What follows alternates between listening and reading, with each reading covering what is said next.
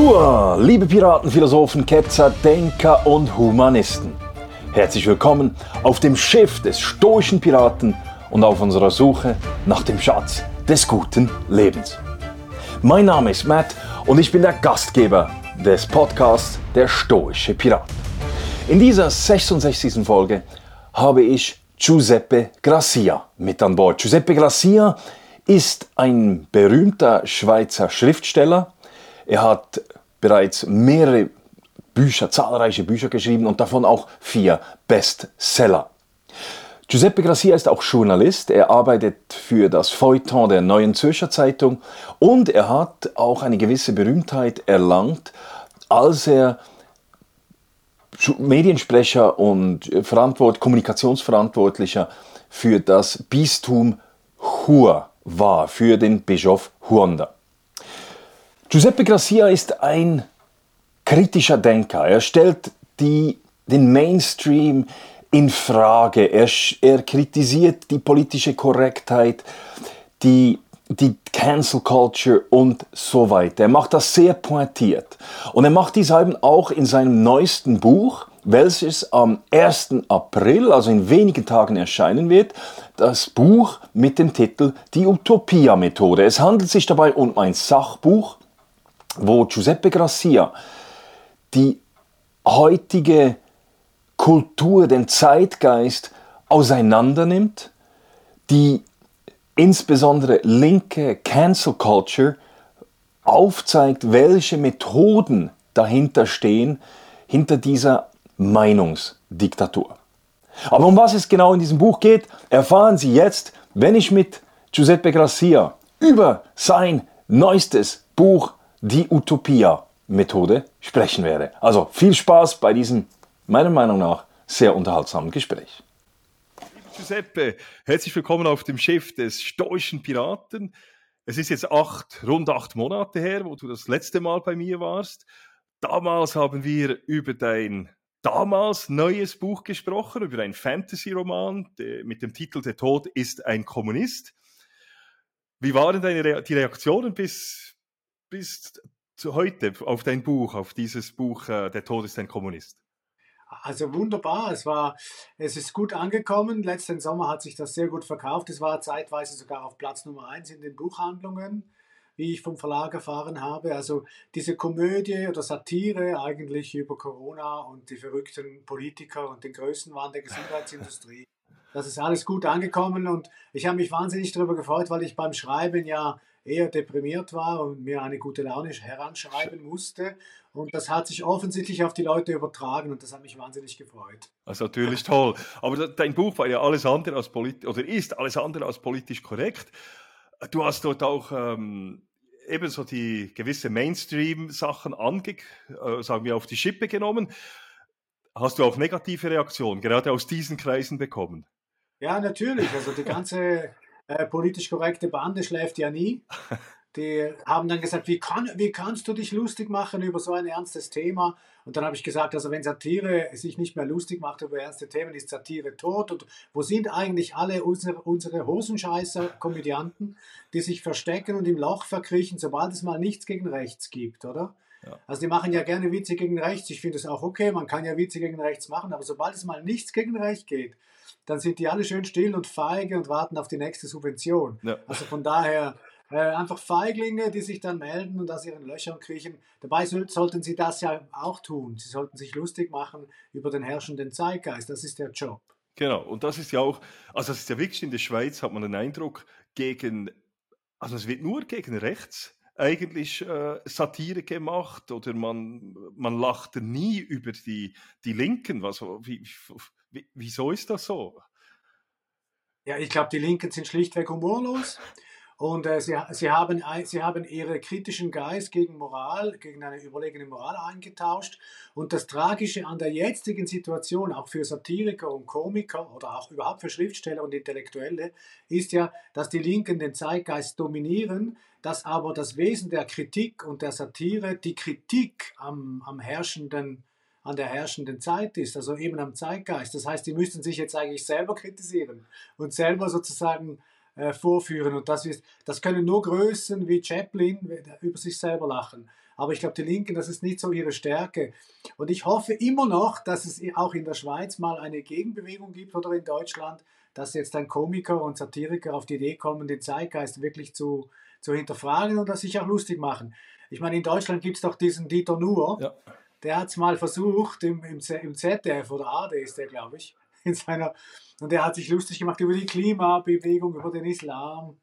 Und das war echt lustig, aber der, der hat natürlich wahnsinnig Gegenwind seither und ist dann auch ein bisschen braver geworden nachher. Ja, und da sind wir eigentlich auch schon fast beim Inhalt von deinem neuen Buch. Wegen dem bist du auch hier, über das sprechen wir jetzt auch vor allem.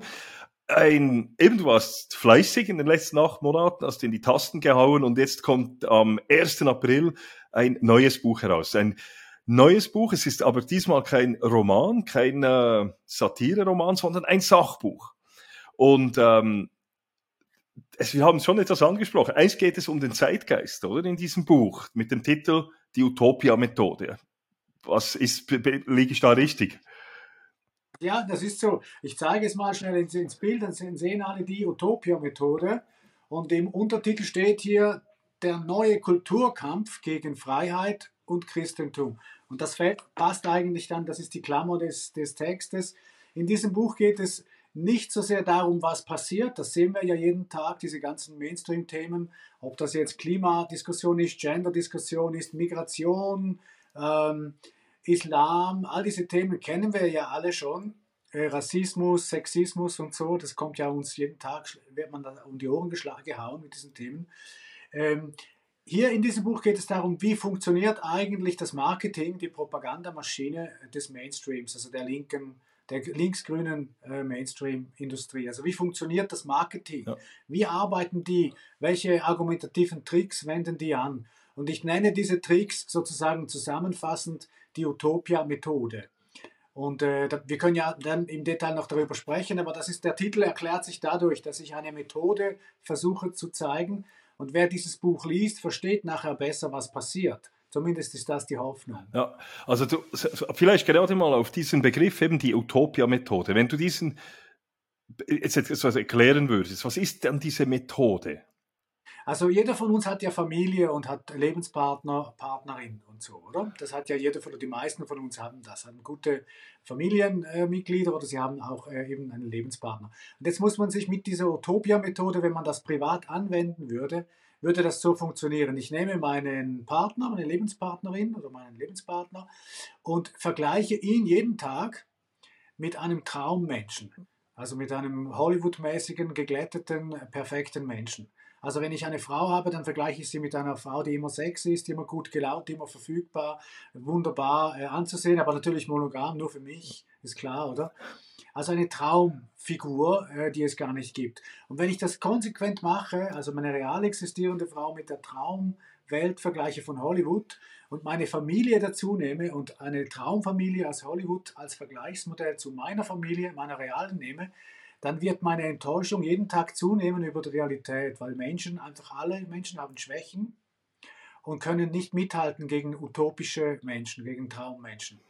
Das heißt, wenn ich meine Realität mit dem Traum vergleiche, einer besseren Welt, die es nicht gibt, dann wird, werde ich immer mehr enttäuscht über die Realität, die ich vorfinde. Und jetzt bedeutet die Utopia-Methode, wie ich sie im Buch beschreibe, die Anwendung dieses Prinzips, also Traum versus Realität, auf die ganze Gesellschaft. Ich mache ein Beispiel jetzt mit dem Kapitalismus. Ich sage zum Beispiel, es gibt Unternehmen, die sind böse, es gibt Konzerne, die sind äh, umweltschädlich und so weiter. Das ist die Realität in der westlichen kapitalistischen Gesellschaftsordnung. Und jetzt vergleiche ich diese Realität, diesen Konzern, der irgendwie Unsinn macht oder auch diese Unternehmung, die unfair ist, vergleiche ich mit einem utopischen Gegenmodell, einen, ein supergerechter, ausgeglichener Kapitalismus, wo alle gleich viel Geld haben und kein, alle Konzerne sich korrekt benehmen. Also eine Welt, die es nicht gibt. Und dann scheint es, dass der Kapitalismus vollkommen gescheitert ist und man, man sagt, nein, das ist ja, muss man abschaffen, Systemwechsel, System, uh, Change of System also The Great Reset. Ja. ja. Also dann kommt diese Forderung sofort, weil im Vergleich zu Utopia ist natürlich unser System schlecht. Machen wir aber den Vergleich, der fair ist und gerecht, also vergleichen wir nicht Äpfel mit Birne, sondern eben Birnen mit Birnen und Äpfel mit Äpfeln, das heißt Realität mit Realität, dann vergleiche ich unsere Gesellschaftsordnung, die liberale, mit einer sozialistischen in Venezuela oder mit einer kommunistisch-sozialistischen wie in Korea oder in China oder mit der islamischen Realität, dann finde ich, ist unsere Gesellschaft sehr gut. Also im Vergleich der Realitäten äh, schneiden wir fast überall gut ab. Das ist aber nicht erlaubt bei der Utopia-Methode. Man muss immer die Utopie nehmen, um zu legitimieren, dass der Westen ganz schlecht ist. Das ist eigentlich das System. Aber ist es jetzt grundsätzlich falsch, wenn man Träume hat? Also wenn ich, ich muss mich ja persönlich auch nicht nur an, neg an negativen Beispielen messen, sondern ich möchte ja auch besser werden, vielleicht als Mensch. Also ist es denn schlecht, wenn man sich eine bessere Gesellschaft wünscht? Nein, das ist sehr positiv. Es ist, ich glaube, die Stärke des Westens, dass wir Idealismus Kreativität und den unbedingten Willen zur Verbesserung haben. Ich sage ja auch immer, der liberale Mensch sagt, das Problem bin ich selbst. Ich muss mich dauernd ja. verbessern, ich muss an meinem Charakter arbeiten. Das ist ganz klar. Es geht um Verbesserung. Wir wollen uns immer verbessern und ich glaube, deswegen ist der Westen auch stark, weil er Leistung verlangt von, von sich selbst und von anderen Menschen, verlangt das Beste aus sich zu machen. Ich habe da gar nichts dagegen. Leistungsprinzip ist sehr wichtig in unserer Gesellschaft. Aber die Utopia-Methode hat nichts damit zu tun. Die Utopia-Methode ist ein systematischer Versuch, den Westen und die Realität des Westens schlecht zu machen, indem als Kontrastfolie immer eine Traumrealität angezogen wird, die kein Mensch jemals erfüllen kann. Es geht um einen äh, argumentativen Taschenspielertrick. Ich nehme eine völlig von Rassismus gereinigte, von Sexismus befreite, von äh, Nationalismus befreite Welt, die es nie gegeben hat, und sage, das ist eigentlich das, was sein müsste, eine perfekte Menschheit. Und dann gucke ich auf mein, meine Kultur und mache sie jeden Tag schlecht. Und das führt ja nicht zu Verbesserungen, das führt ja eigentlich zu Depressionen und das führt zu Selbstdemontage äh, eigentlich. Ja. Und das ist das, was wir im Westen jetzt erleben. Ja. Wir können zum Beispiel die Klimadebatte nehmen. Nehmen wir mal die Klimadebatte. Ja. Was hilft es dem Klima, dem Weltklima, wenn wir als Schweizer oder als Deutsche ähm, jetzt CO2-Steuern einführen, wenn wir wissen, dass die Chinesen und die Inder und die Russen die schlimmsten Umweltsünder sind auf dem Planeten und wir nicht einmal 0,1 Prozent von dem ganzen Desaster ausmachen. Also von daher, es nützt einfach gar nichts, diese Utopie der emissionsfreien deutschen oder Schweizer Welt äh, nützt ja dem Klima nichts. Im Gegenteil, wir fahren dann alle unsere äh, Energiewirtschaft herunter. Wir machen die ganze Wirtschaft kaputt äh, im Vergleich zu der chinesischen Konkurrenz oder zur russischen, wie man jetzt sieht. Und dann gibt es Aggressionen von diesen Ländern, Wirtschaftsaggressionen, die kaufen uns auf. also eine schlechte Utopie schwächt die Realität vor Ort, so wie eine Familie kaputt gehen kann, wenn einer ständig von einer besseren Familie träumt, statt mit der realen versucht, auszukommen. Ja. Also das ist im Grunde hinter diesem utopischen Denken steckt ja äh, das Denken nach der Wunschmenschheit. Ja. Also man möchte eine bessere Menschheit konstruieren. Das ist ein alter Traum und es hat immer ins Verderben geführt. Ja. Aber du sagst eben, wenn wir uns vergleichen mit China oder mit den USA oder von der Größe her, aber ist es ja nicht, ist es ja nicht so, dass man nicht auch versuchen darf, besser zu sein, auch als kleines Land, auch wenn der Effekt relativ gering ist. Oder ich kann ja, ich, ich, ich sage ja auch nicht als Mensch, ähm, wenn alle etwas Schlechtes tun, dann bringt es nichts, wenn ich dann der Einzige bin, der noch Gutes tut. Also wie könnte die dieses, also soll dann die Schweiz gar nichts machen? Nein, also die, die, Aussage ist natürlich nicht, dass wir uns nicht verbessern sollen umwelttechnisch. Wir, die Schweiz ist hervorragend äh, mit der Umweltbilanz. Man soll auch immer noch Verbesserungen suchen. Vorbildcharakter haben ist eine gute Sache, gerade für den Westen. Ich bin da völlig dafür. Aber noch einmal, die Utopia-Methode zielt gar nicht auf Verbesserungen. Es zeigt sich empirisch, dass sie zu Depression führt und zu, einem, zu einer Selbstdemontage. Weil die Utopisten, die ich meine, also die linksgrünen Utopisten, sagen ja nicht, äh, wir müssen uns besser werden, wir müssen freie Märkte noch freier machen, damit die Menschen noch kreativer sind, damit wir zum Beispiel Technologien entwickeln, genau. um die Umweltstandards zu verbessern. Weil ich glaube, Technologie ist die Lösung, die bessere Technologie ist die Lösung. Das bedeutet aber Kreativität sondern die Utopisten sagen mehr Staat, mehr Kontrolle, mehr Abgaben, genau. also mehr Sozialismus. Ja. Eigentlich ist es ein grüner Sozialismus, den sie da predigen. Ja. Und das ist ja nicht äh, verbessert, das verbessert ja nicht unsere Gesellschaft, sondern es senkt den Standard, den Lebensstandard von vielen Menschen. Und die zweite Schwäche in der Klimadebatte, wenn wir jetzt hier im Beispiel bleiben, ja, ist ja, dass man nie schaut, was die Menschen für Vorteile haben von der jetzigen Energiewirtschaft, von der jetzigen Industrie. Ich meine, das Dogma der Linken ist ja, die Industrialisierung hat unseren Planeten versaut. Ja, das ist ja das Dogma. Und seit der Industrialisierung läuft alles schief. Aber was dann alles gut läuft, wie viele Millionen Menschen gerettet wurden, auch in den Drittweltländern durch die Industrialisierung, bessere, äh, wärmere Wohnungen, überhaupt mhm. Wohnungen, mehr Wohlstand, Strom, Wasser, Versorgung, das gab es ja alles nicht vor der Industrialisierung für so viele Menschen. Das wird einfach alles ausgeblendet. Ja?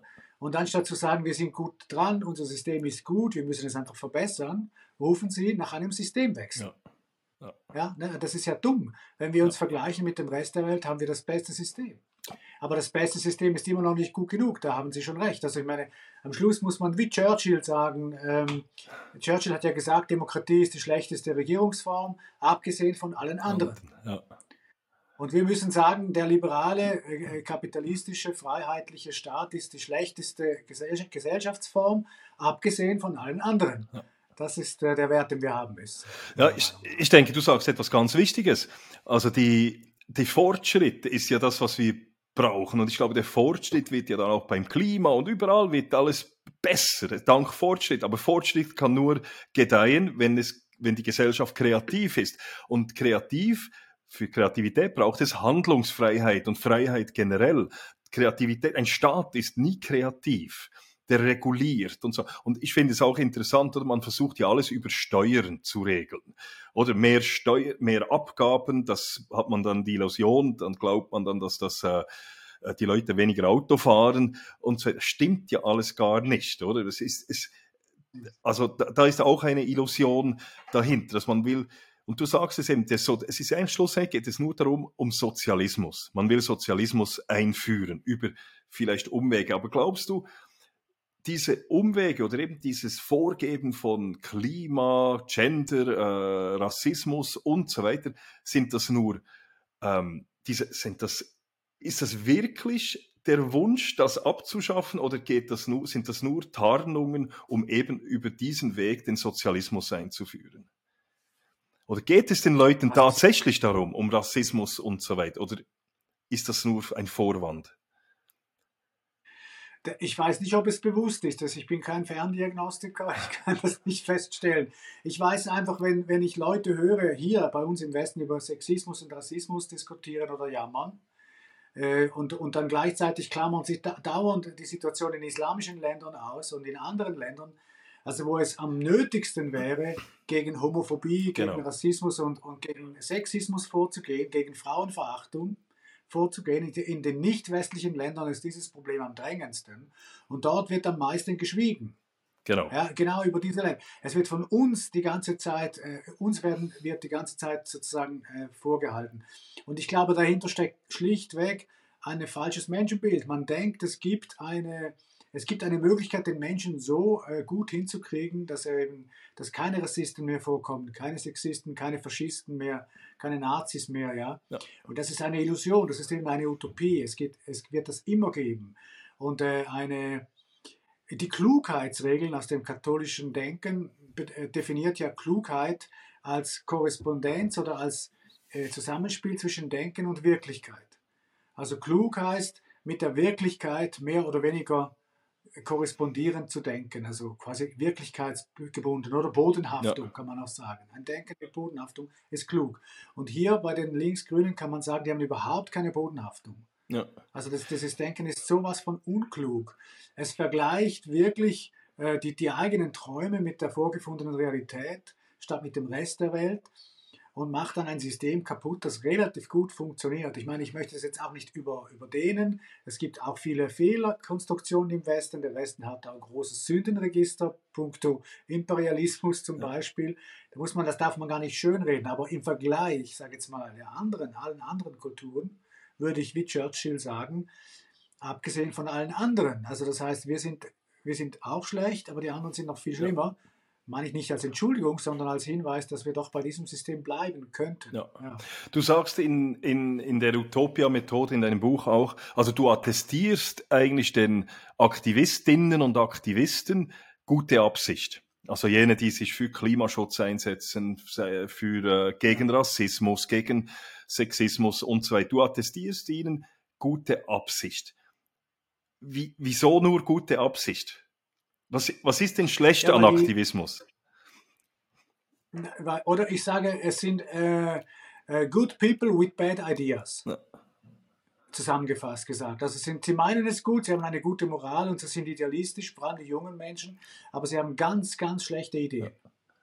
Und eine der schlechten Ideen ist, dass es eben eine Welt geben könne, die sozusagen über den Staat gemanagt eine bessere Menschheit herbeiführen könne die klassische Utopie von allen größten wahnsinnigen Diktaturen. Also wir können jetzt die Wunschmenschheit konstruieren. Und äh, Nietzsche hat einmal äh, sich selber bezeichnet als, äh, als der, der große Philosoph der starken, des starken Menschen, des Übermenschen, mhm. oder? Und ich würde sagen, das, ist, das Gegenteil ist auch bei Nietzsche der Fall, der ja auch eine bessere Menschheit wollte, der wollte eben den Übermenschen. Mhm. Der, äh, ich würde sagen, das ist eine Philosophie der schwachen Nerven am Ende, weil der hat den realen Menschen ja nicht ausgehalten, wie er wirklich ist, nämlich erlösungsbedürftig, äh, schwach, verführbar und eben, er muss sich selber immer in Zucht nehmen. Ja? Und eine andere Differenz würde ich sagen zwischen dem linken Denken, das eine schlechte Idee ist, und den linken Menschen, die, die meisten, die ich kenne, sind gut und ich war ja selber früher auch ein Linker. Ich würde nie sagen, ich war ein schlechter Mensch deswegen oder so. Aber es waren schlechte Ideen, das darf ich jetzt sagen. Und eine der schlechten Ideen ist, wenn Sie die Wahl haben, zu sagen, was ist das Problem in meinem, das Hauptproblem in meinem Leben. Die Haupthürde, die ich in meinem Leben zu nehmen habe, ist es die böse Gesellschaft mit ihren ganzen Strukturen, die ich vorfinde, wenn ich geboren werde. Und muss diese Gesellschaft sozusagen sich verändern, damit es mir gut geht? Das wäre die linke Variante. Ja die bösen Strukturen machen, machen Menschen böse, und unterdrücken äh, die Menschen, andere Hautfarbe und so weiter. Oder bin ich das, ha das Haupthindernis? Muss ich das Leben lang gegen mich ja. kämpfen und gegen meine Neigungen? Und ich wähle die zweite Variante, weil ich denke, das ist die bessere Idee äh, und das führt zu besseren ja. Resultaten, wenn der Mensch sich selber diszipliniert. Ja. Also das glaube ich auch. Aber eben du, du sagst eigentlich, es sind gute Menschen mit einer schlechten Idee, bin ich einverstanden. Aber ist es tatsächlich so, dass alle Linken eigentlich gute Menschen sind? Könnte es nicht auch sein, dass diese gutmeinenden Aktivistinnen und Aktivisten von jenen missbraucht werden, die einen wirklich fundamentalen gesellschaftlichen Wandel erzwingen wollen? Also das, ich könnte mir gut vorstellen, dass viele von diesen Fridays for Future Mitläuferinnen und Läufer die wollen genauso weiterleben wie bis anhin. Aber dass die missbraucht werden, von eben genau diesen, die eben den Kapitalismus tatsächlich abschaffen wollen, die wirklich ein kommunistisches System vielleicht bringen wollen. Also wie siehst du das? Weil ich habe wirklich den Eindruck, ich habe immer das Gefühl, es gibt zwei Arten Linker. Die einen sind die anständigen, gutmeinenden, äh, die haben ein gutes Herz und das sind eigentlich auch die, die Mehrheit. Und dann gibt es die, die anderen, die sind sehr kalkuliert und kaltherzig und die, die wollen wirklich einen Systemwechsel, damit sie an die Macht kommen. Ja, natürlich, aber das gibt es ja überall. Es gibt ja in allen politischen äh, Spektren, gibt es ja die Ideologen, die genau. knallharten, genau. die du beschreibst. Äh, und, und die dann quasi knallhart äh, alles machen und auch Leute missbrauchen für ihre Ziele. Und da gibt es die Idealisten, die es wirklich gut meinen. Das gibt es ja in allen ja. politischen Lagern. Das ist ja, wäre ja dann auch nichts Neues. Aber ich glaube nicht, dass die Mehrheit total ideologisch ist in diesen Strömungen, sondern und die entscheidende Mehrheit, sondern das sind eigentlich wirklich ähm, Idealisten in dem Sinne, mit einer wirklich äh, der, mit einem falschen Menschenbild, meiner Meinung nach. Also die, die machen sich von den Menschen eine falsche Vorstellung. So ein bisschen Rousseau. Ja. Rousseau hat ja gemeint, der Mensch ist so eine Art Topfpflanze. Und wenn ich den richtig gieße, kommt dann der richtige Busch dabei raus oder die richtige Blume. Also das heißt, die Umstände, die rundherum, das sind die wichtigsten Ingredienzien. Also das heißt, die Gesellschaft so gerecht konstruieren wie möglich, sodass der Mensch gut ja. blüht. Das ist jetzt äh, quasi PowerPoint-mäßig ja, ja. Rousseau. Und das, das ist einfach komplett falsch. Das Böse, sagt die Bibel, kommt aus dem Herzen. nicht von außen. Wir sind keine Topfpflanzen, wir haben Geist und wir haben Freiheit und, und aus dieser Freiheit kommt auch das Böse. Und wir müssen auf uns selbst aufpassen und wir müssen sozusagen uns selbst misstrauen. Und deswegen ist das sehr wichtig. Ich meine, das mit den Linken, ich würde das auch nicht überstrapazieren. Am Schluss gibt es einfach sehr viele Menschen, die es gut meinen mit sehr schlechten ja, Ideen. Das stimmt. und, und ich vertraue ja nicht auf mein Ego, ich ja. vertraue nicht auf mein Gehirn irgendwie, sondern ich, ich schaue mir die Tradition an. Und wie es in meiner katholischen Tradition heißt, äh, prüfe alles, das, das Gute behalte, das Schlechte verwerfe. Ja.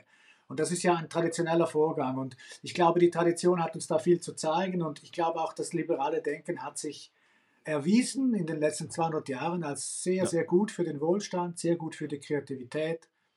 Und wenn wir ein Beispiel machen, das jetzt weniger politisch ist und mehr Spaß macht, zum Beispiel beim Fußball, ja, viele Leute schauen ja gern Fußball, wenn es wirklich so wäre, dass eine, eine staatlich kontrollierte Leistungsgesellschaft möglich wäre, dann hätte China, was am meisten Humankapitalmaterial zur Verfügung hat für Fußball, ja, am meisten Disziplin, am meisten harte, also eine sehr harte Kultur, die mit Menschen, äh, die Menschen sehr stark diszipliniert, die hätten schon lange Fußball-Weltmeister werden müssen.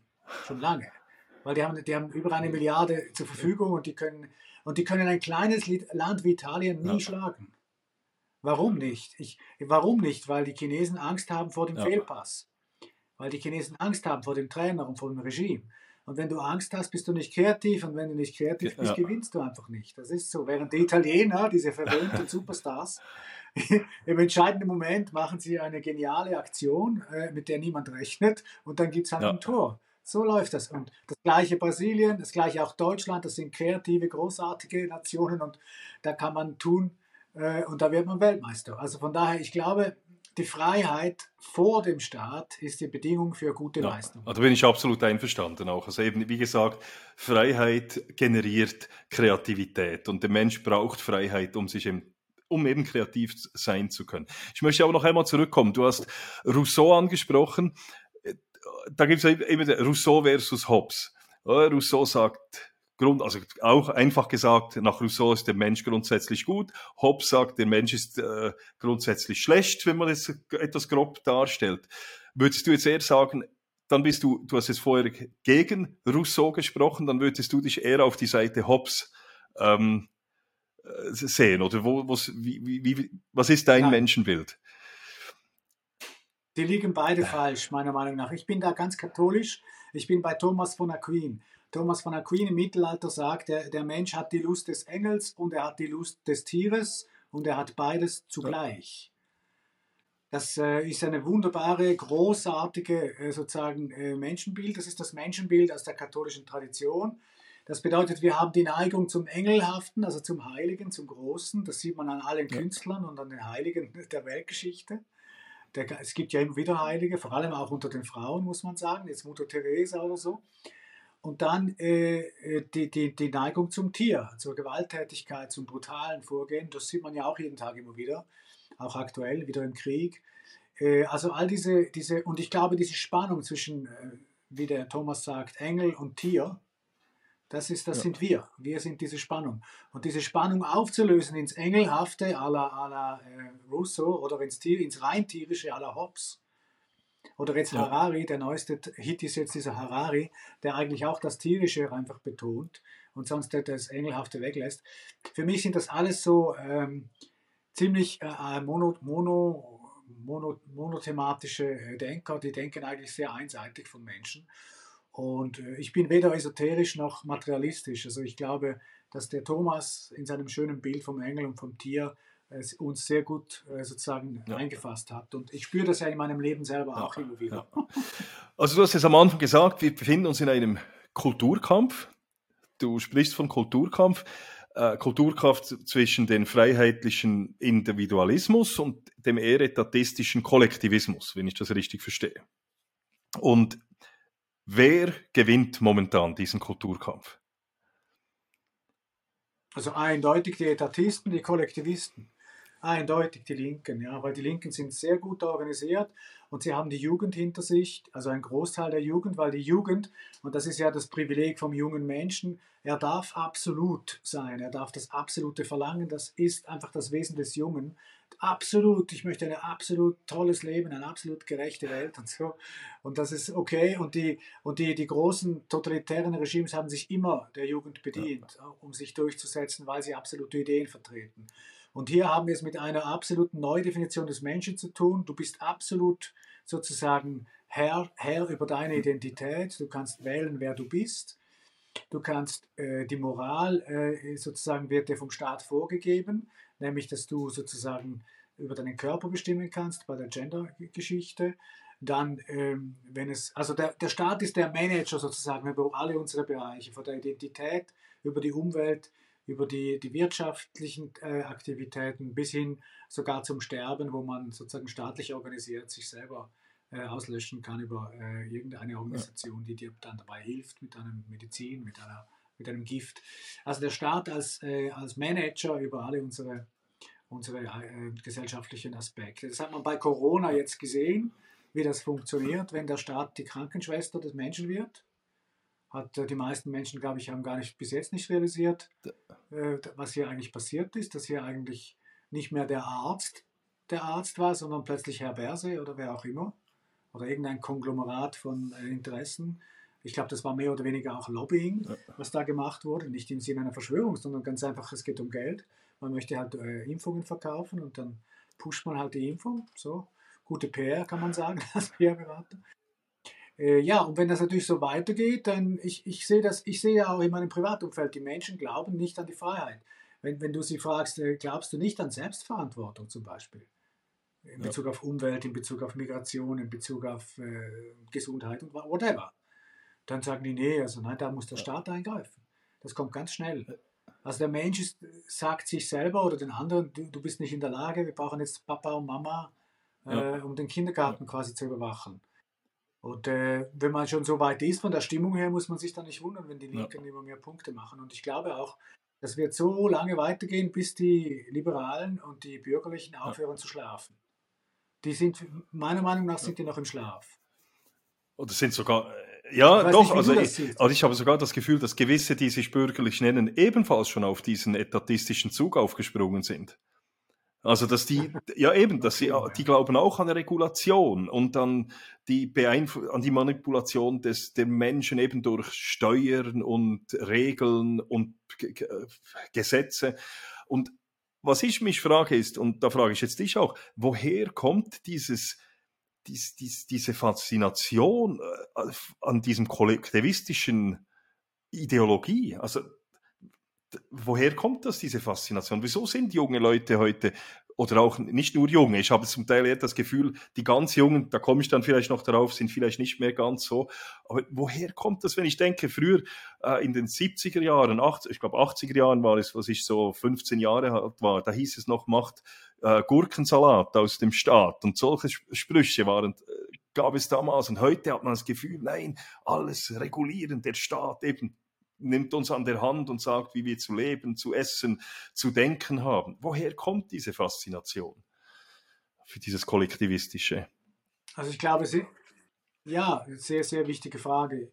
Ich glaube, ein, ein Element ist, äh, das äh, muss man einfach auch anthropologisch, also vom Menschenbild her sehen. Also Freiheit ist kein Instinkt vom Menschen. Also der Mensch ist nicht, kommt nicht mit dem Instinkt der Freiheit auf die Welt.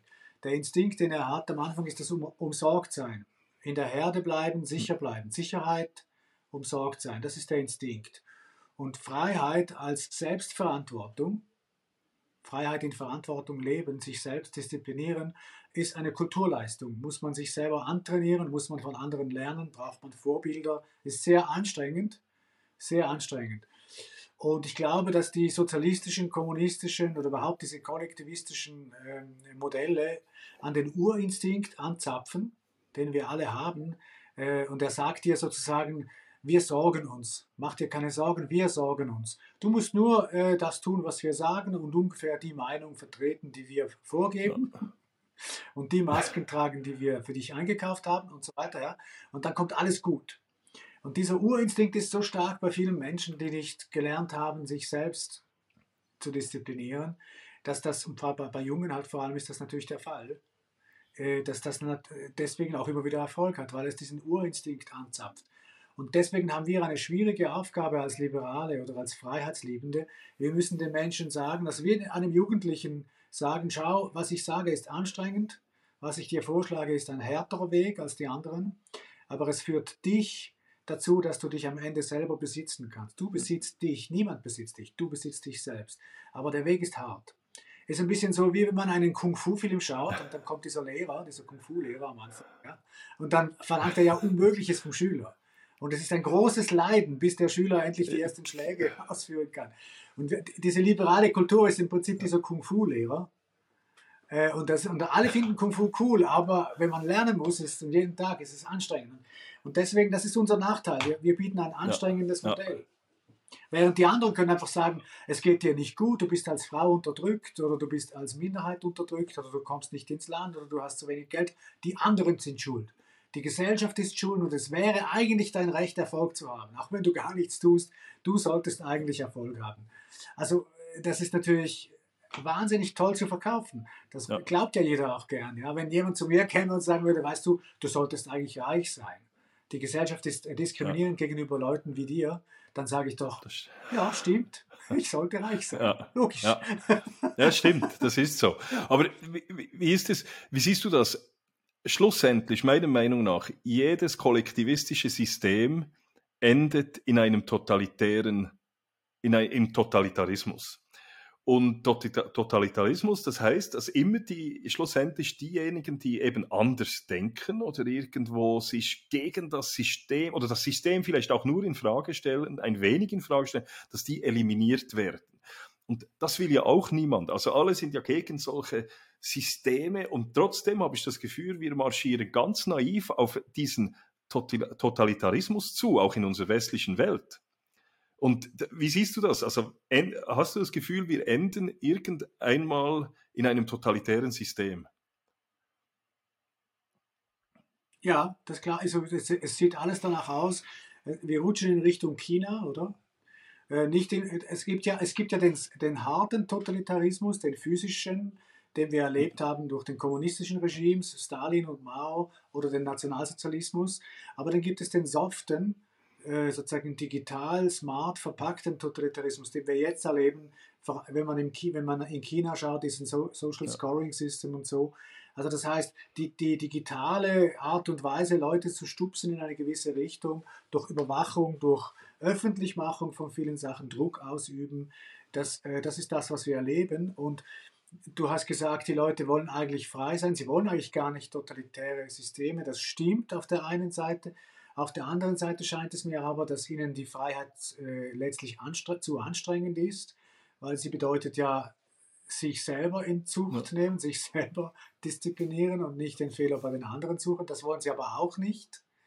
Also sie, und dann äh, nehmen sie am Schluss eben doch in Kauf, dass die Sache in Richtung Totalitarismus rutscht.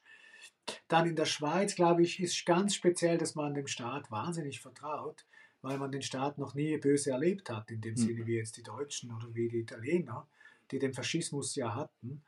Ähm, man hat einfach nicht erlebt, was, was passieren kann.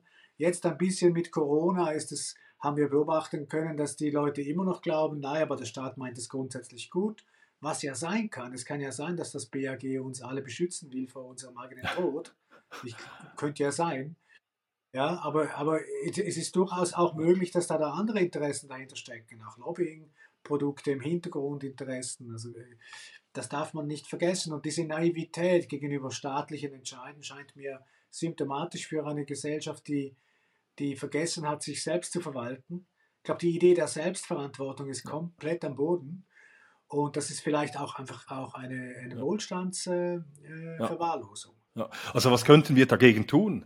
Also wie, wie, wie kommen wir da wieder raus? Also wie kommen wir dahin, dass die Leute wieder Selbstverantwortung übernehmen und, und an sich selber auch glauben. Also ich, ich staune auch immer, oder eben diesen Glauben an den Staat, an den alles könnenden, alles wissenden Staat.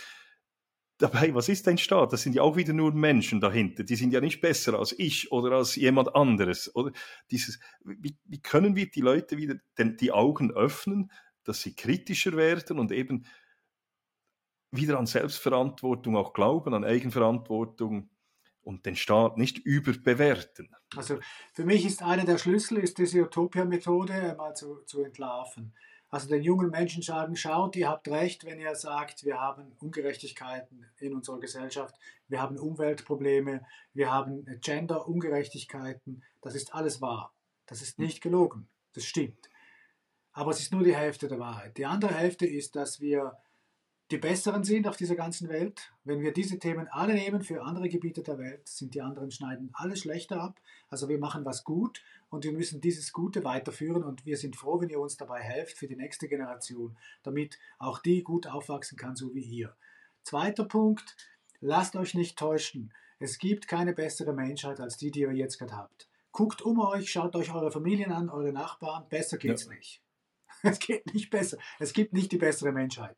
Glaubt nicht den Rattenfängern, die euch was Besseres versprechen, denn Mao, Stalin und Hitler haben eines gemeinsam gehabt. Sie ja. haben einen besseren Menschen versprochen.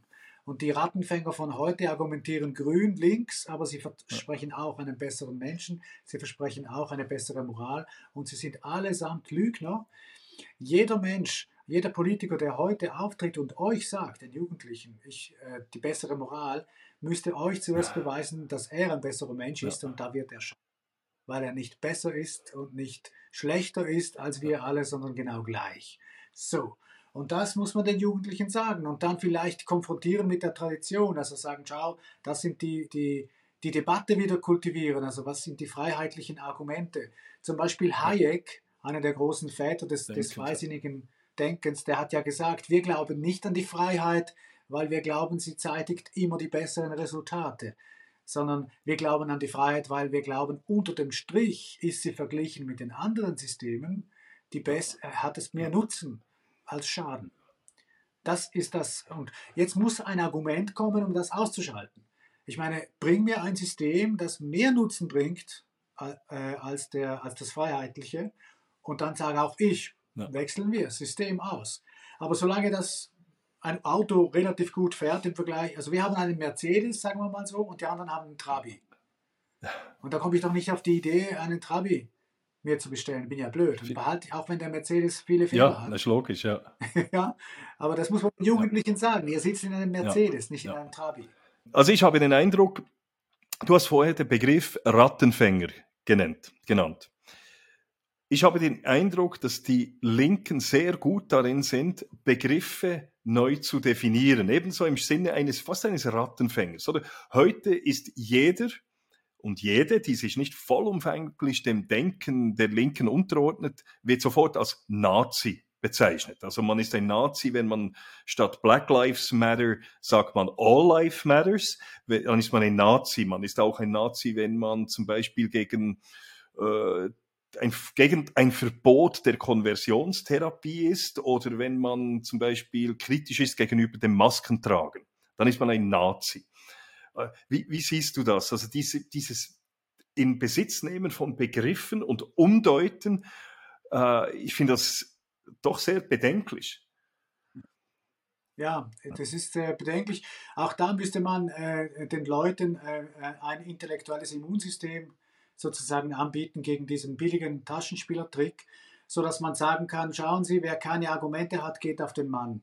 Im Fußball ist das ein klassisches Foul. Wenn ich nicht auf den Ball, sondern auf den Mann gehe, ist es eine rote Karte, wenn ich hart reingehe. Die Linken haben nichts anderes zu bieten, in der öffentlichen Diskussion nichts anderes zu bieten, als auf den Mann zu gehen. Ich sage ein kritisches Wort. Ich sage zum Beispiel, wenn Gender Mainstreaming ernst genommen wird, äh, dann ist Konversionstherapie nichts anderes als das Angebot für Menschen, die ihre fließende Identität neu definieren wollen, nach Genderkriterien, äh, kann ich das äh, von homosexuell zu hetero und umgekehrt oder dazwischen und jeden Tag neu. Das ist ja die fließende Identität gemäß Gender, ja. Und äh, dann ist ein Verbot dieser, dieser Therapie ist nichts anderes als ein Verbot der Gender. Also Sie widersprechen sich hier selber. Wenn ich das jetzt argumentativ so sagen würde in einem öffentlichen Forum, dann höre ich dann als Antwort nicht ein Gegenargument, warum Gender Mainstreaming und Verbot von Konversion zusammenpassen, ja. intellektuell, ja, genau. sondern ich bin dann homophob oder, genau. oder ein Homohasser oder so etwas. Und dann muss man einfach, dann muss man das erklären. Schauen Sie, was hier passiert. Ich, bring, ich biete ein Argument. Ich sage zum Beispiel ein anderes Argument, ich sage, wenn alle Identitäten nur Konstrukte sind, gibt es keinen Feminismus mehr, denn Feminismus bedingt, ja. dass es biologische. Frauen gibt. Ja, das ist mein Argument. Und jetzt heißt es, du bist ein Frauenverachter, ein Antifeminist. Und dann sage ich, schauen Sie, was hier passiert. Es gibt keine Gegenargumente mehr. Das Gegenargument, die Debatte wird von den Linken getötet, indem nur noch die Menschen zum Thema gemacht werden. Also die Amerikaner sagen diesem Vorgang Character Assassination. Ja. Dein Charakter wird hingerichtet, ja, öffentlich. Aber es wird nicht mehr debattiert. Und das muss man den Jungen sagen. Schaut, verlangt von den Linken wieder Debatten, verlangt Argumente und weist jedes Mal zurück, wenn jemand auf den Mann spielt. Sagen, rote Karte, geh auf den Ball. Ball wäre ja. das Argument in unserem Beispiel. Geh aufs Argument. Wenn man Twitter beobachtet, funktioniert das ja alles genauso immer. Also sagt irgendjemand was, ob gescheit oder blöd, ist ja egal. Und dann geht man ja. immer auf die Person. Ja. Das ist furchtbar, ich kann das nicht mehr sehen. Es ist so aggressiv. Ja, du hast etwas Gutes gesagt. Du hast beim Feminismus, es braucht Frauen für den Feminismus. Und da Natürlich. ist ja eben jetzt, eben, und da ist jetzt ja gerade interessant, letzt, an diesem Wochenende, ähm, oder letzte Woche, am Freitag oder so, oder am Samstag hat äh, USA Today bekannt gegeben, dass Rachel Levine die Frau des Jahres ist. Rachel Levine ist die erste Transgender-Senatorin, also ein Mann, der sich umgewandelt hat in eine Frau. Und sie ist jetzt die Frau des Jahres. Und am Wochenende, auch an diesem Wochenende, hat äh, Leah Thomas, das ist, äh, hat die Universitätsmeisterschaften im Freistil Schwimmen gewonnen in der höchst, auf dem höchsten Niveau und Leah Thomas ist 23 Jahre alt und war bis 2019 noch ein Mann, ein weniger als durchschnittlich guter Schwimmer und jetzt ist sie, äh, sie oder er mit Abstand die beste Schwimmerin. Also es hat jetzt natürlich äh, äh, Kommentare wie, ja, die besten Frauen sind Männer. Also das geht, das ist ja absurd, oder? Die besten Frauen sind Männer, eigentlich. Jetzt, und, und genau das, was du sagst, also die, für, den, für die Empowering of Women, also für die Frauenbewegung, oder das ist ja das völlig absurd eigentlich, was hier passiert. Also das ist dieses politisch korrekte System zerstört sich ja selber irgendwo. Ah, ja, absurd. Ist, also ich, ich, ich frage mich, wie lange es noch geht, bis die Feministinnen endlich aufwachen und sehen, dass der, der Gender Mainstreaming ist nicht feministisch, sondern es ist das Ende des Feminismus. Weil es ist ja die, die Idee ist ja, die Idee ist ja, dass die sexuelle Identität nicht an meiner Biologie festgemacht wird, sondern an meinem Gefühl. Ja. Und wenn natürlich, wenn ich das Gefühl habe, ich bin eine Frau, darf ich auch in die, die, äh, beim Frauensport mitmachen, selbstverständlich. Aber die ganze Idee der Feminismusbewegung also Frauenquote, Schutz für Frauen äh, ist festgemacht an der Idee, dass, es, dass das biologische Geschlecht die wesentliche Konstante ist in der Politik. Das heißt, weil jemand eine Frau ist, gibt es vielleicht eine Quote.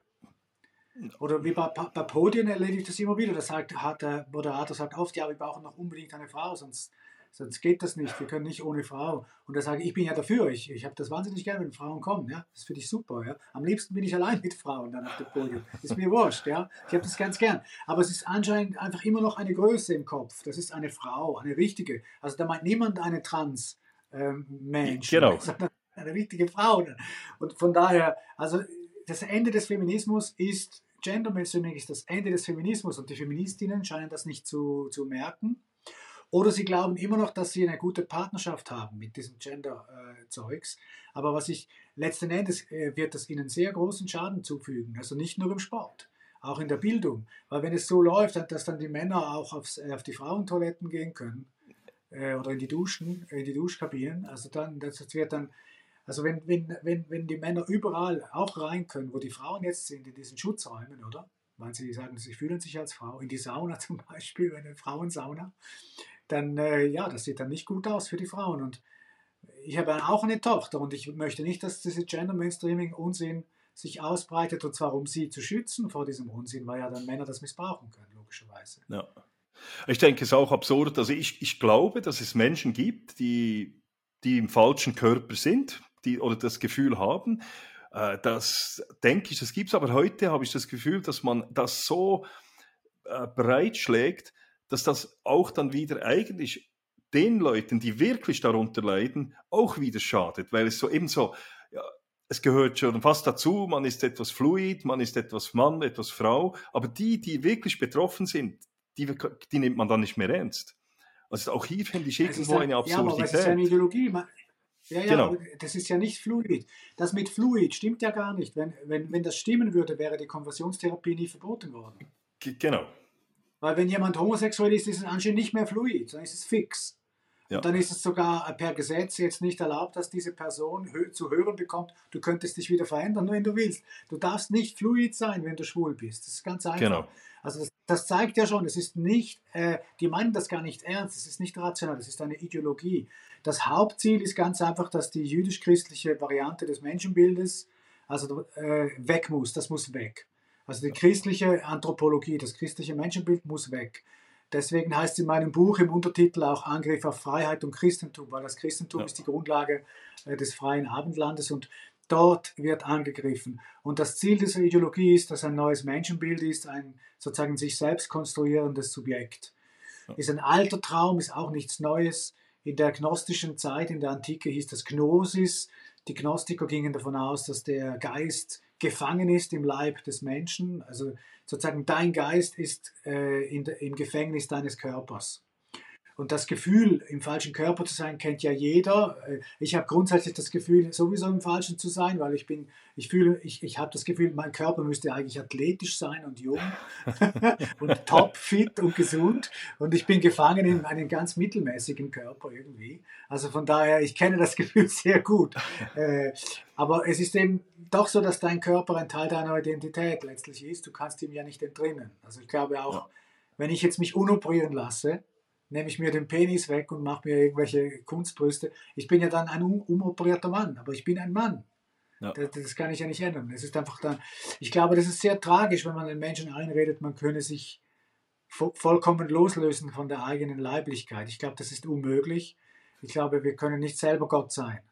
Das ja. können wir einfach nicht und von daher äh, ist das eine Illusion und diese Illusion wird noch mehr leiden, herbeiführen als das Leiden, das wir schon vorfinden, wenn Menschen eben sich, wie, wie du gesagt hast, im falschen Körper fühlen.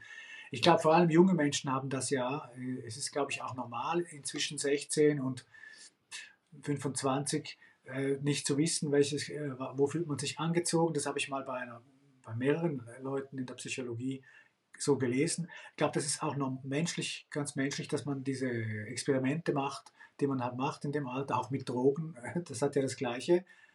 Drogen ist ja auch ein Versuch, über den Körper hinaus ja. Erfahrungen zu machen.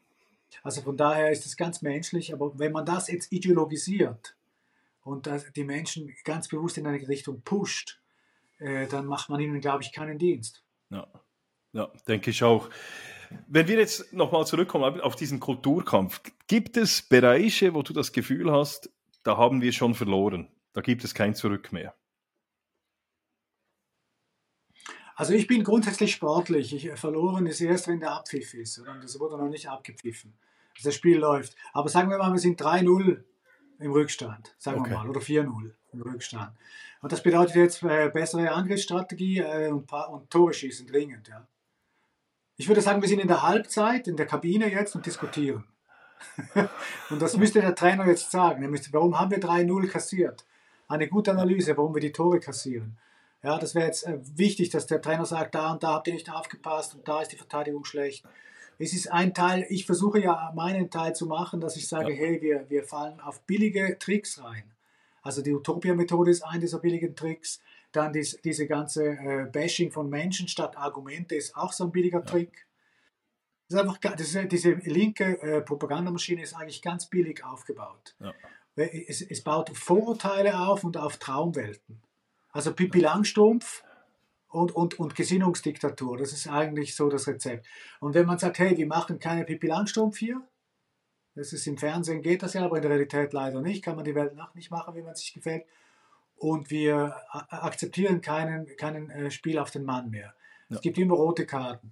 Äh, aber noch einmal, die große Schwäche sind wir selbst. Ich nehme uns an der eigenen Nase. Ich glaube, die Liberalen und, und Bürgerlichen getrauen sich noch viel zu wenig zu widersprechen, nach wie vor. Und es wird weiter so dominant sein von links, wenn wir weiterhin in der großen Mehrheit schweigen. Ja. Man kann es auf Twitter sehr gut beobachten, was läuft. Da sind die Linken wahnsinnig dominant. Äh, mit einer unglaublichen Aggressivität verteilen sie böse Etiketten, Faschist und Rassist und ich weiß nicht was. Und die, die anderen sind mehr oder weniger still. Äh, wenn sie sich mal melden, werden sie runtergeprügelt. Und äh, auch in den, in den klassischen Medien kriegen sie wenig Support. Das, unser Staatsfernsehen ist praktisch in linker Hand. Das sieht ja. man ja jedes Mal in der Arena. Das ist sehr ja. unfassbar. Also da werden ja jetzt Gesinnungsurteile gefällt, ja, inzwischen. Ja. Sehr unfassbar. Also und auch da, ich sehe da keinen großen Widerstand. Also schon, es gibt schon Widerstand, aber es sind zu wenig, glaube ich. Aber wenn jetzt du der Coach wärst, eben jetzt sind wir in der Halbzeit, was, was würdest du jetzt in diesen 15 Minuten, wo du Zeit hättest, so das Allerwichtigste, was wir jetzt zu tun haben in den nächsten, wenn wir wieder aufs Feld gehen, wenn du der Coach wärst? Also ich werde, ich werde denen sagen, die rechnen nicht damit, dass wir angreifen. Die rechnen damit, dass wir jetzt verteidigen, weil wir Angst haben. Dann also angreifen, sofort angreifen und äh, im, in, die Leute in ihr, die Linken in ihren eigenen Strafraum verwickeln. In ihrem eigenen Strafraum zu Tode pressen. Also angreifen und versuchen, äh, sie zu verwickeln in ihre eigenen Widersprüche. Ja. Also wenn, wenn, äh, wenn der Staat so viel leistet, wie kommt es, dass überall, wo der Staat viel mehr zu sagen hat auf der Welt, überall außerhalb des Westens hat der Staat viel mehr zu sagen, in allen, wie kommt es, dass die dort am miserabelsten dran sind? Dass es dort am meisten Armut gibt, am meisten Rassismus, am meisten Sexismus, am meisten Homophobie, am meisten Klimasünden. es ist, jede Bilanz dort ist schlimmer als bei uns. Warum?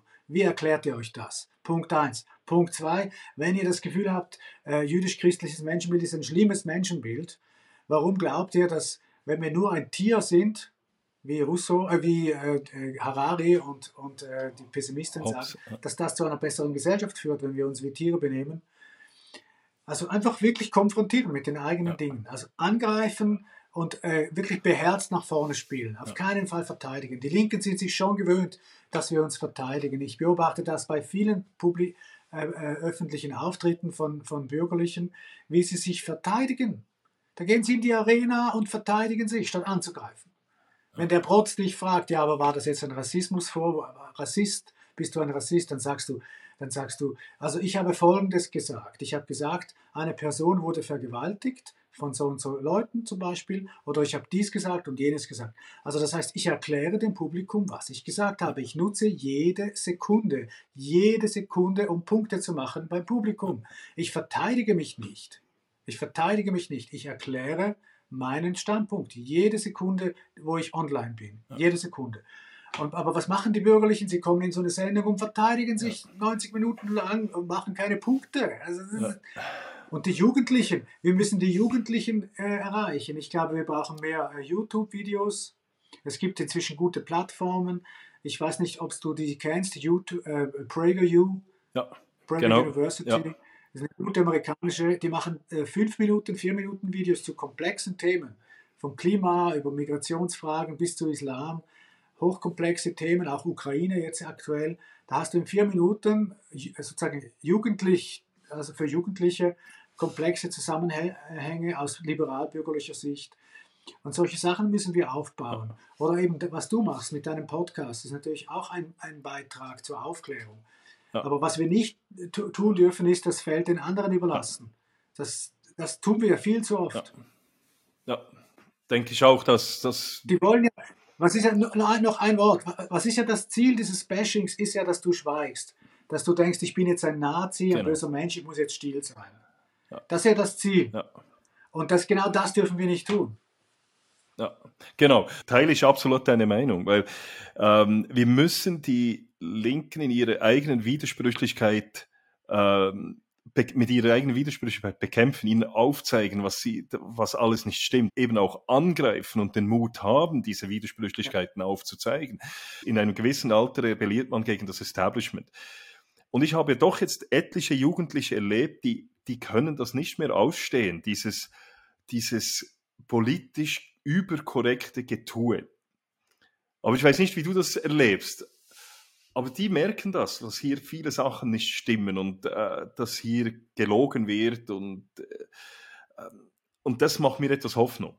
Aber ich weiß nicht, wie ja, du das nein, siehst. Ich sehe das wie du. Also ich, das macht mir auch Hoffnung. Äh, aber sie brauchen sozusagen Support. Sie brauchen Role Models.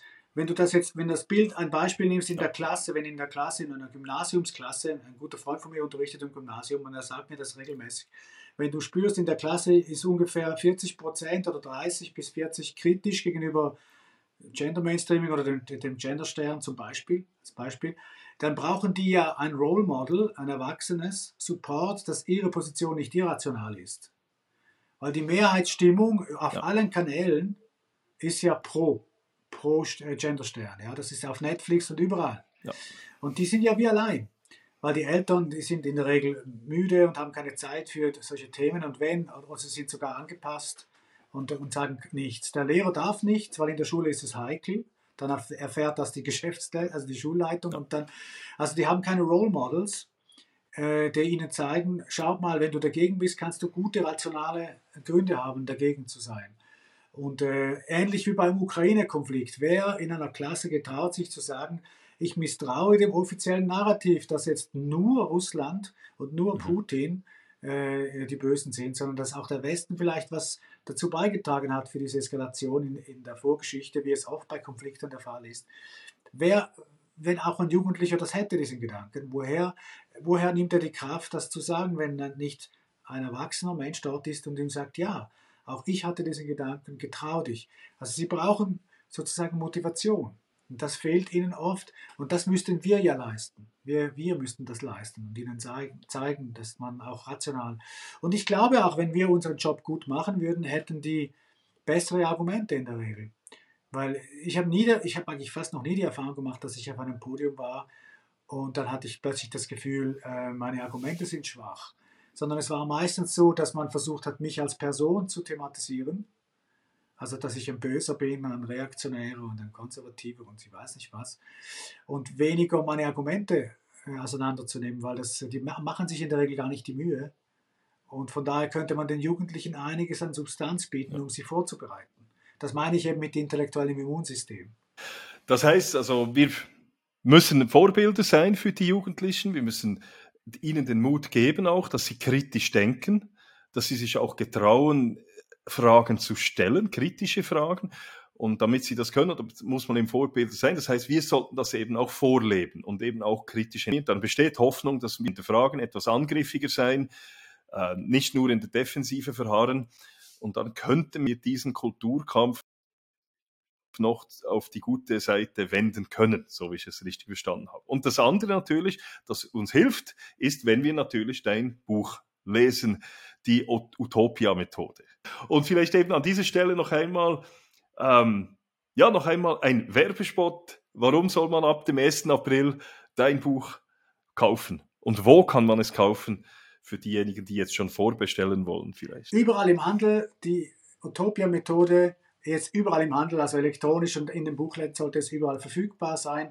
Warum lesen? Wenn man sich klarer werden will, äh, was hier passiert, mit welchen Tricks, Propagandatricks die linksgrüne Propagandamaschine arbeitet, äh, dann ist dieses Buch eine, ein, sicher ein Gewinn, kann ich mir vorstellen. Dann sieht man die Mechanik sozusagen, wie funktioniert die Propagandamaschine und es gibt auch Tipps, wie man sich besser auch dagegen wehren kann in einem Gespräch zum Beispiel und wie man Gegenargumente entwickeln kann. Es ist ein Buch in der besten liberalen Tradition der Debatte.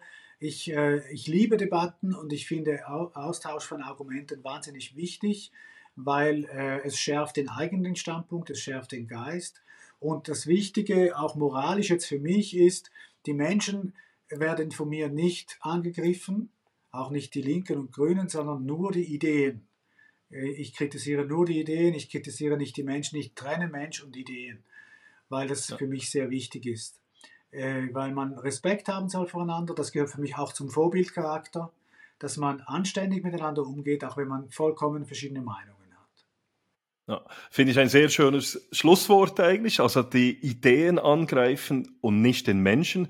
Ich denke, wenn wir, wenn das die Leute egal ist, ob links oder rechts, wenn Sie das mitnehmen von diesem Gespräch, dann haben wir die Welt schon eine etwas bessere gemacht, wenn man eben anfängt, wieder Ideen zu diskutieren und nicht den Menschen anzugreifen. Gibt es noch irgendetwas, was ich vergessen habe, dich zu fragen oder was du noch gerne loswerden möchtest? Wunschlos glücklich. Sehr gut. Es war ein wunderbares Gespräch. Wunschlos glücklich. Sehr gut, sehr gut. Also, herzlichen Dank, Giuseppe, dass du dir die Zeit genommen hast, dass du die Zeit genommen hast, hier hinzukommen, wieder auf das Schiff des stoischen Piraten. Und ich wünsche dir natürlich viel Erfolg mit deinem neuen Buch, die Utopia-Methode, die das am 1. April überall im Handel erhältlich ist. Und ja, bis bald, bis dann zum nächsten Buch oder bis zum nächsten Projekt, das du hast. Bye. Bis bald. Tschüss. So, that's it. Ich hoffe, wir konnten euch mit unserem Gespräch ein wenig zum Nachdenken anregen und ich hoffe natürlich auch, dass Sie das Buch von Giuseppe Gracia, das Buch mit dem Titel Die Utopia-Methode, auch lesen werden. Also beschaffen Sie es. Es ist ab dem 1. April in allen Buchhandlungen, in allen gängigen Buchhandlungen ähm, kaufbar. So, das wäre es von dieser 66. Folge. Wenn es Ihnen gefallen hat, dann abonnieren Sie doch den Stoischen Piraten. Abonnieren Sie ihn auf Spotify, Apple Podcasts oder auf YouTube. Bewerten Sie den Podcast auch. Geben Sie ihm die Maximum, das Maximum an Sternen. Wenn Sie das nicht können, dann lassen Sie es einfach sein. Und wenn Sie mich unterstützen möchten, dann tun Sie das, indem Sie mir ein, zwei, drei oder mehrere Kaffees spenden auf www.buymeacoffee.com slash stoicpirate. Besuchen Sie auch meine Webseite www.müllermatthias.ch. Dort finden Sie sämtliche 65 Folgen des Stoischen Piraten, beziehungsweise jetzt 66 Folgen des Stoischen Piraten. Und Sie finden dort auch die Transkripts von fast allen Episoden des Stoischen Piraten. Gut. Ich wünsche Ihnen eine tolle Woche und hoffe, dass Sie auch in Zukunft wieder mit an Bord kommen auf das an Bord des Schiffs des stoischen Piraten. Macht es gut, bis bald.